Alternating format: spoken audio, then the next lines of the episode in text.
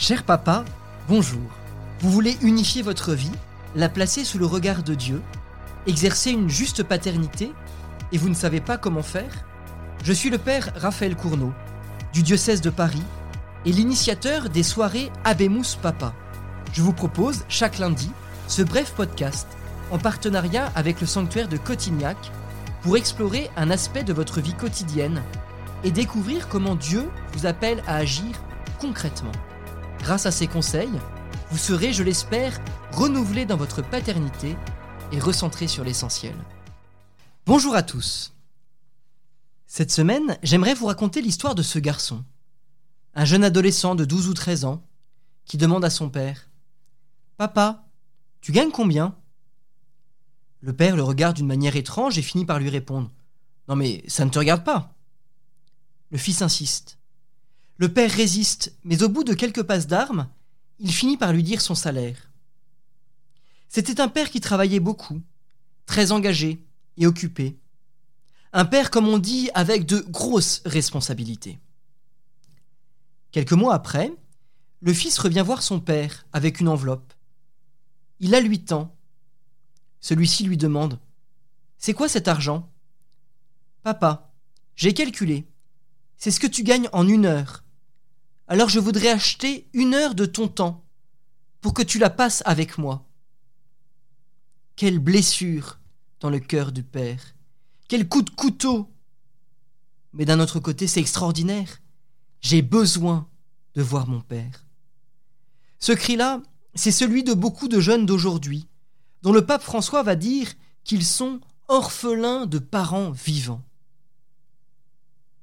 Cher papa, Êtes-vous capable d'aller au restaurant pour passer une soirée gratuite avec l'un de vos enfants, garçon ou fille, qui a 12, 15, 16 ou 18 ans?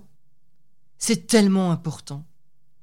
Je pense même, et je l'enseigne à ceux que je prépare au mariage, que c'est un des critères pour savoir le nombre d'enfants que l'on peut assumer dans son futur foyer. Bien sûr, il y a des critères de santé, de fatigue de la maman, économiques, mais il y a un critère qui me semble essentiel. Quel est le temps de confidence, le temps gratuit qu'on pourra donner à chaque enfant individuellement? Du temps de qualité. Dans notre monde, tout est compté et calibré, tout est optimisé. Dans certains restaurants, on chronomètre même le temps passé à préparer chaque plat.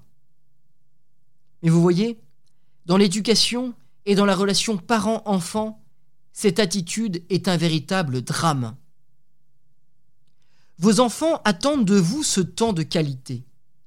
Parfois, dans certaines familles, les enfants sont bien élevés, bien propres sur eux. On les reconnaît de loin en disant Ah, ben il est de la famille Intel. C'est le même moule.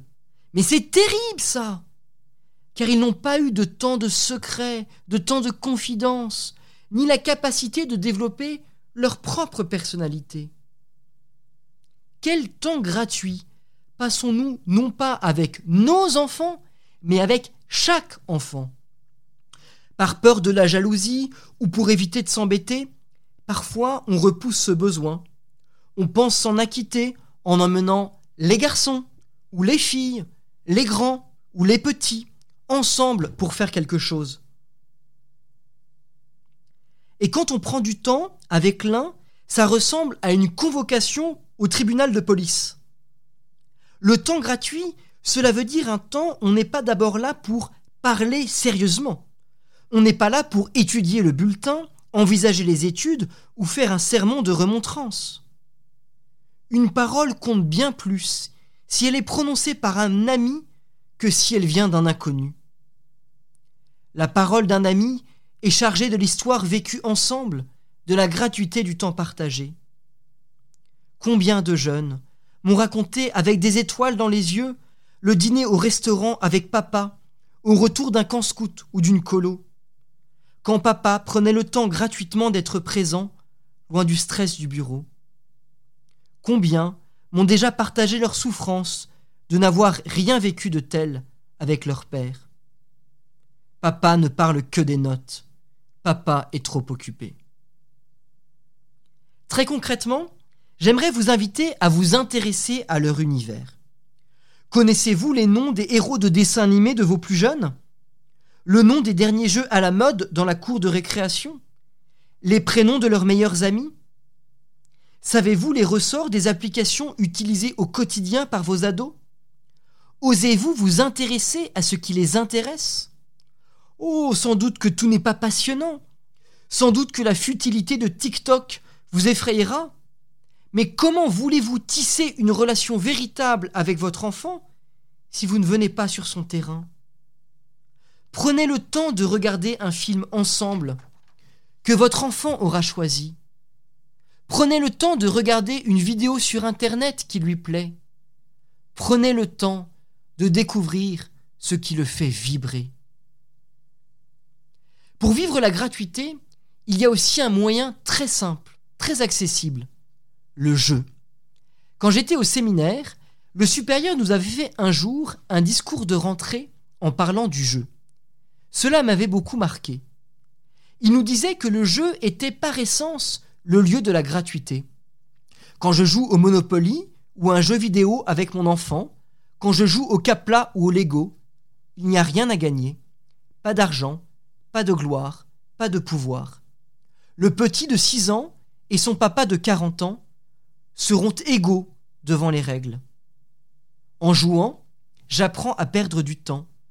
J'apprends la justice, la simplicité, l'égalité.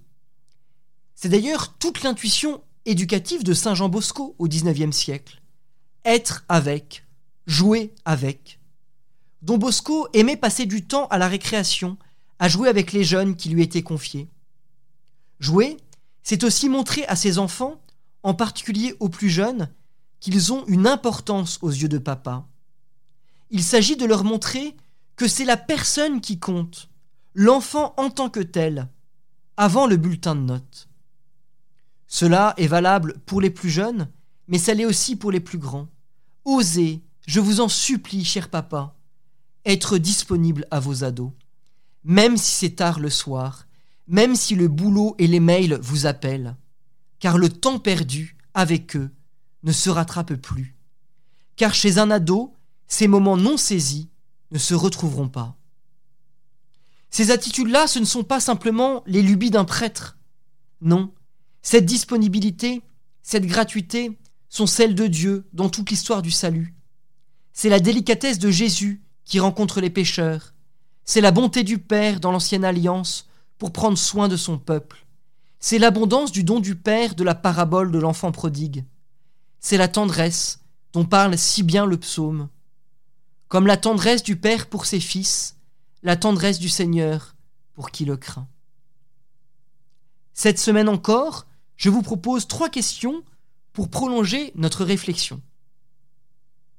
Depuis combien de temps n'ai-je pas pris un temps particulier avec chacun de mes enfants Quel temps pour la gratuité dans la relation au quotidien? Est-ce que je connais les noms des amis de mes enfants? Est-ce que je me suis vraiment intéressé à leur monde? Je vous souhaite une bonne réflexion et vous dis à la semaine prochaine. Merci de m'avoir écouté. Si ce podcast vous a plu, n'hésitez pas à le partager autour de vous et à laisser un commentaire sur les plateformes d'écoute et les réseaux sociaux, les podcasts de FC, pour en faire bénéficier un maximum de personnes. Il est d'ailleurs présent sur le site osana.org, comme communauté de prière que vous pouvez rejoindre afin de prier ensemble et de se soutenir. Ce podcast vous est proposé par Famille Chrétienne, un hebdomadaire pour les familles catholiques qui traite de l'actualité religieuse familiale et sociétale, dans un regard d'espérance.